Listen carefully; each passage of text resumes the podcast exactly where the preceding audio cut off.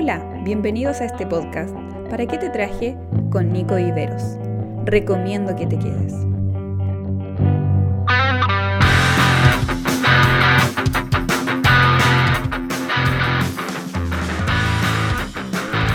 Hola a todos, muy muy muy muy bienvenidos a este nuevo episodio de ¿Para qué te traje? El podcast. Cada vez me estoy soltando un poquito más, ¿sí? Eh, los primeros episodios debo confesar que lo hice con bastante nervios y, y, bueno, ahora tengo esos nervios, sigo con esos nervios, pero eh, estoy un poco más suelto, ya me siento más en confianza con algunos que, que escuchan. Eh, ya sé de algunos que son los que están escuchando, hay algunos que todavía no logro identificar quiénes, eh, quiénes pertenecen a esta comunidad. Eh, pero, pero bien, estoy disfrutando, estoy disfrutando hacer esto. Y espero que ustedes también disfruten escuchando cada tema, ¿sí? Así que, bueno, para eso eh, no me voy a cansar de, reiterarles. Para eso es necesario que me comenten, ¿sí?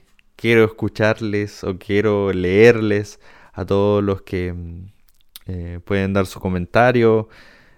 A, los que lo han dado, muchas gracias.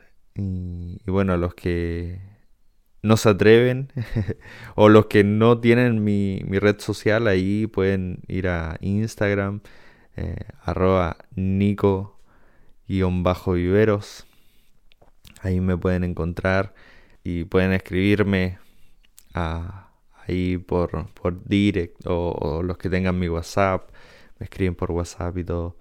De verdad eh, eso enriquece mucho mucho más ¿sí? bien Hoy no quiero perder mucho tiempo en la introducción, ya llevo dos minutos de introducción, así que vamos a ir de lleno a lo que quiero hablarles. El libro de Éxodo ha estado tocando harto mi vida estas semanas y el capítulo 20 es sin duda un capítulo muy... Eh, religioso, podríamos decirle. Es un capítulo religioso porque el capítulo 20 es el famoso capítulo de los 10 mandamientos. ¿Sí? Es donde empieza todo, eh, toda la ley de la Torah. ¿Sí? Donde, de hecho, de los 10 mandamientos nacen las leyes actuales. Por si no lo sabían, todo está basado, toda la justicia está basada a través de los 10 mandamientos. Y, y, quiero leer solo un mandamiento, que es el segundo, que está en el versículo 4 de, de Éxodo. Y dice así, no te harás imagen ni ninguna semejanza de lo que está arriba en el cielo, ni abajo en la tierra, ni a las aguas debajo de la tierra. No te inclinarás a ella, ni las honrarás. Los diez mandamientos, eh, por lo general, son pasajes que uno no quiere interpretar mucho, que no quiere pasar eh, o profundizar mucho en esos pasajes, porque uno son bastante confrontacionales y otra es porque también eh, son bastante claros. Creo que aún en la versión más antigua que podamos leerla, podemos saber bien a qué se refieren los diez mandamientos. ¿sí? Los primeros cuatro mandamientos hablan de una relación estrecha y, y, apunta directamente a una relación con Dios. ¿Cómo yo puedo mantener una buena relación con Dios? Eh, eso es lo que me explican los primeros cuatro mandamientos y luego del 5 al 10 son los mandatos que tienen que ver con nuestro prójimo. Es por eso que cuando se le pregunta a Jesús eh, cuál es o, cómo se encierra todo el mandamiento, cuál es el resumen, cuál es el mandamiento más importante, Jesús va y dice, primero amarás al Señor tu Dios eh, con todo tu corazón, con toda tu alma, con toda tu fuerza, ¿cierto? Con toda tu mente. Eh, apuntando estos primeros cuatro mandamientos, y luego dice, y amarás al prójimo como a ti mismo, apuntando ya a los otros seis mandamientos, ¿sí? Bueno, si bien específicamente Jesús apunta a lo que se habla en Deuteronomio, eh, Deuteronomio apunta a lo que es el general de este decálogo, ¿cierto? De los diez mandamientos. Es el resumen. Y como les dije, es un pasaje que muy pocas veces se puede sacar algo nuevo. Y yo hoy quiero plantear algo que para mí fue novedoso. Que si bien esto lo, lo, estudié hace mucho tiempo, ya hace algunos años atrás, eh, hoy decidí exponer este, este pensamiento, esta idea bíblica, este concepto, bueno, en realidad como, como quieran llamarlo. Este segundo mandamiento nos dice y comienza así, no te hagas imagen ni semejanza. El pueblo de Israel tenía absolutamente claro quién eran ellos. ¿Sí? Tenían absolutamente claro su historia. Tenían absolutamente claro que ellos eran un pueblo escogido por Dios. Tenían absolutamente claro quién era su Dios, el único Dios verdadero que pudo derrotar al gran faraón de Egipto que lo tuvo por más de 400 años en esclavitud. Eh, ellos sin duda sabían, de hecho el, el capítulo anterior, Dios le da a entender al pueblo y le dice a Moisés que les diga al pueblo que Dios los ha escogido a ellos como una nación santa, una nación eh, especial. ¿sí? Entonces el pueblo de Israel sabe a qué Dios representa. Eh, pero no podemos olvidarnos que también el pueblo de Israel vivió 400 años en Egipto. Y hace muy poco tiempo que habían salido de ahí. Entonces probablemente había gente que creció con la cultura egipcia, había gente que fue enseñada según la cultura egipcia. Es muy probable que habían niños que eh, entendían mejor el significado de, de las tradiciones egipcias antes que las tradiciones hebreas. ¿Por qué? Porque simplemente crecieron en una nación donde estaba la mejor enseñanza de ese entonces, donde la cultura era eh, muy rica en, conocimiento. ¿sí? Era la cuna del conocimiento, es, era un imperio donde todo se basaba en ideologías. Y no podemos olvidar que Egipto era una nación politeísta, o sea, que creía en muchos dioses. Entonces, Dios el Dios verdadero, se enfrenta al faraón, se enfrenta a la nación derrotándola, pero luego se enfrenta a, esta incertidumbre que tiene el pueblo de Israel. Dios mismo y Moisés eh, se enfrentan a este cuestionamiento, a esta confusión que tienen entre ellos mismos, que por un lado el pueblo seguramente está agradecido de Dios por haberle eh, sacado de esa, de esa esclavitud, pero mentalmente, culturalmente, ellos siguen con la idiosincrasia egipcia, siguen con, con esos pensamientos, siguen creyendo a lo mejor en algunos dioses que ellos eh, veían que daba fruto porque Egipcio era tan próspero que seguramente ellos llegaron a creer que esos dioses sí existían. ¿Sí? Creo que nos pongamos en los zapatos del pueblo de Israel, en esa confusión que hay en su mente. Por un lado, hay un Dios que pudo sacarlo y librarlos de la esclavitud. Y por otro lado está la educación y la enseñanza que le han dado de por vida. Y es ahí donde Dios mete estas leyes, mete estos, estos mandamientos. Y, los, primeros dos mandamientos apuntan simplemente a, no tener dioses, a no poner otras, otros personajes, otras cosas por encima de Dios, o, en otras palabras, a no poner otras prioridades en el lugar donde tiene que estar Dios. ¿Sí? Y en todo esto, a lo que quiero llegar es a lo que dice el segundo mandamiento. No te harás imagen ni ninguna semejanza. Eh, esto, este concepto de imagen ellos lo tenían muy bien grabado. ¿Por qué? Porque los egipcios eran estupendos escultores en piedra. Porque todo, toda su escritura se basaba en imagen, en logos, eh, eh, no estoy hablando del logos griego que significa palabra, estoy hablando de logos en imágenes, en figuras.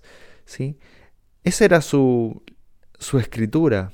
Entonces, el pueblo de Israel entendía que Dios se refería a imágenes, a estas imágenes, a, esto, al, Dios que era que parecía perro, al Dios que parecía gato, al Dios que parecía sol, que, que los egipcios dibujaban. Entonces Dios le dice, no te hagas imagen ni ninguna semejanza, ni algo que se le parezca a ellos. Nada de eso es bueno. Interesante, ¿no?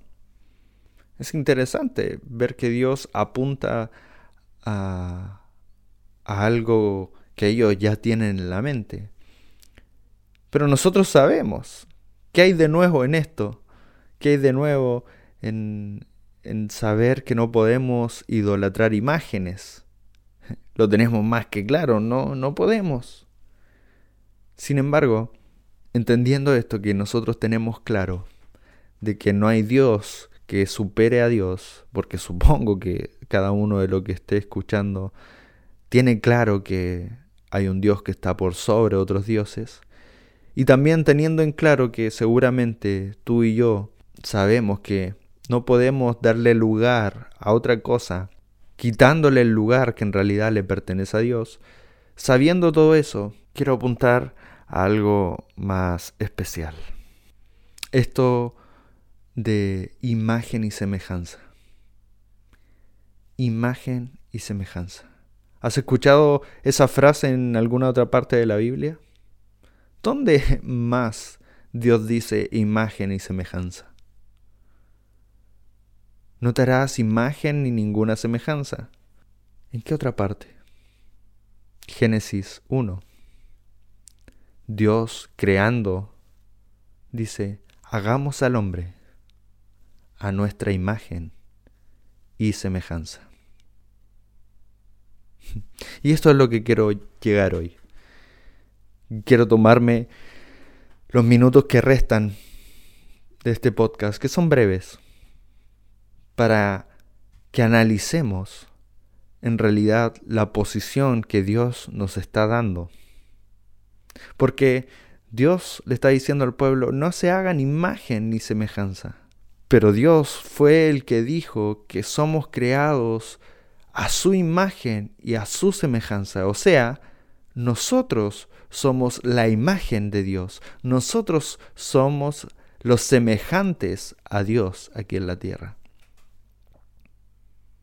¿Por qué Dios nos está pidiendo que no nos hagamos imagen si nosotros somos la imagen?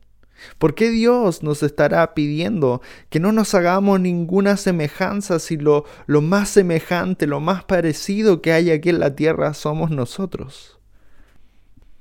Si nos ponemos a analizar y pensamos bien para qué sirven los diez mandamientos en general, sirven para tener un patrón de conducta adecuada, para no salirnos de, ese margen donde nos puede llevar a consecuencias fatales.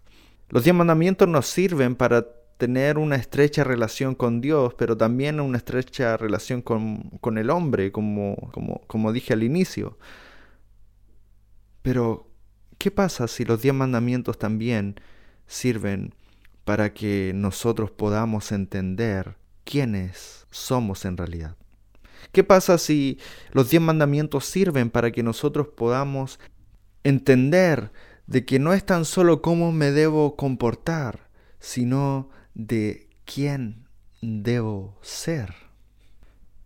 Creo que mirar los diez mandamientos solo como un mandato de Dios para que nosotros nos portemos bien no está del todo correcto.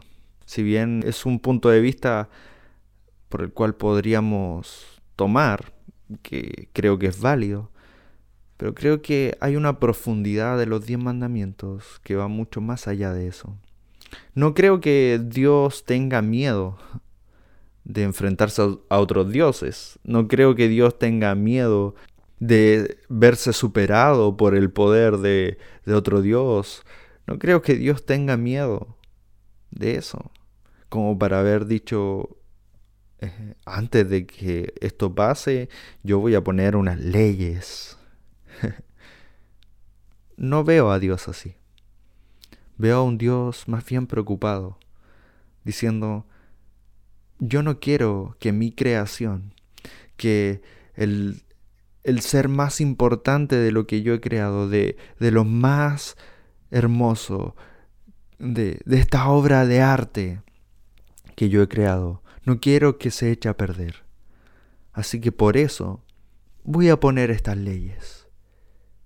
Aquella imagen y semejanza mía.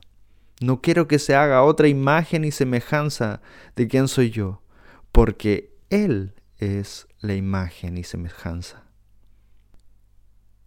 Pónganlo así. Dios diciendo, no quiero que mi creación, la creación más perfecta que hice, dude de que la única imagen y semejanza que está en esta tierra es Él. No hay otra. Y si Él quiere construir una imagen y una semejanza de mí, no tan solo no lo va a poder lograr, sino que lo que va a estar haciendo es perder el lugar que le corresponde a Él. Porque Dios no tiene miedo enfrentarse a un Dios sin poder. A Dios lo que le preocupa es que esa imagen y semejanza que nosotros nos podamos hacer nos quite el lugar que nos corresponde. Luego de que Dios crea al hombre y la mujer, hay una relación estrecha entre ellos, entre Dios y el hombre. No hay un, intermediario, no hay nadie que, que, se interponga entre ellos. La Biblia nos dice que Dios mismo caminaba junto con el hombre y la mujer. Sin embargo, apareció una imagen apareció la serpiente, y que se transformó en un consejero, en un ambiente donde no se necesitaba. Apareció Satanás. Sin duda fue para interrumpir todo. Sin duda fue para quitarle el lugar que le correspondía al hombre y la mujer. Y eso es lo que Dios no quiere que vuelva a pasar. Dios no quiere que una imagen le quite al hombre la oportunidad de tener esta relación tan estrecha. Porque la imagen y semejanza de Dios mismo en la tierra somos nosotros. Es por eso que Dios le dice, no te hagas imagen, porque tú eres la imagen. No te hagas semejanza de quién soy yo, porque lo más parecido en la tierra de quién soy yo eres tú. Y es lo que Dios hoy quiere decirnos. No nos hagamos imágenes. No, no idolatremos cosas por encima de Dios, porque eso nos va a hacer perder el lugar que en realidad nos corresponde. Nosotros somos aquellos testigos que van a representar a Dios. Somos aquellos embajadores como dice el apóstol Pablo, embajadores de la gloria de Dios, miembros de la familia de Él. No nos bajemos el perfil. Somos creación de Él. Somos su imagen, somos su semejanza. No nos quitemos el puesto que ya Dios nos dio. Esto era lo que quería compartir contigo hoy. En serio, de todo corazón espero que haya sido de bendición para tu vida.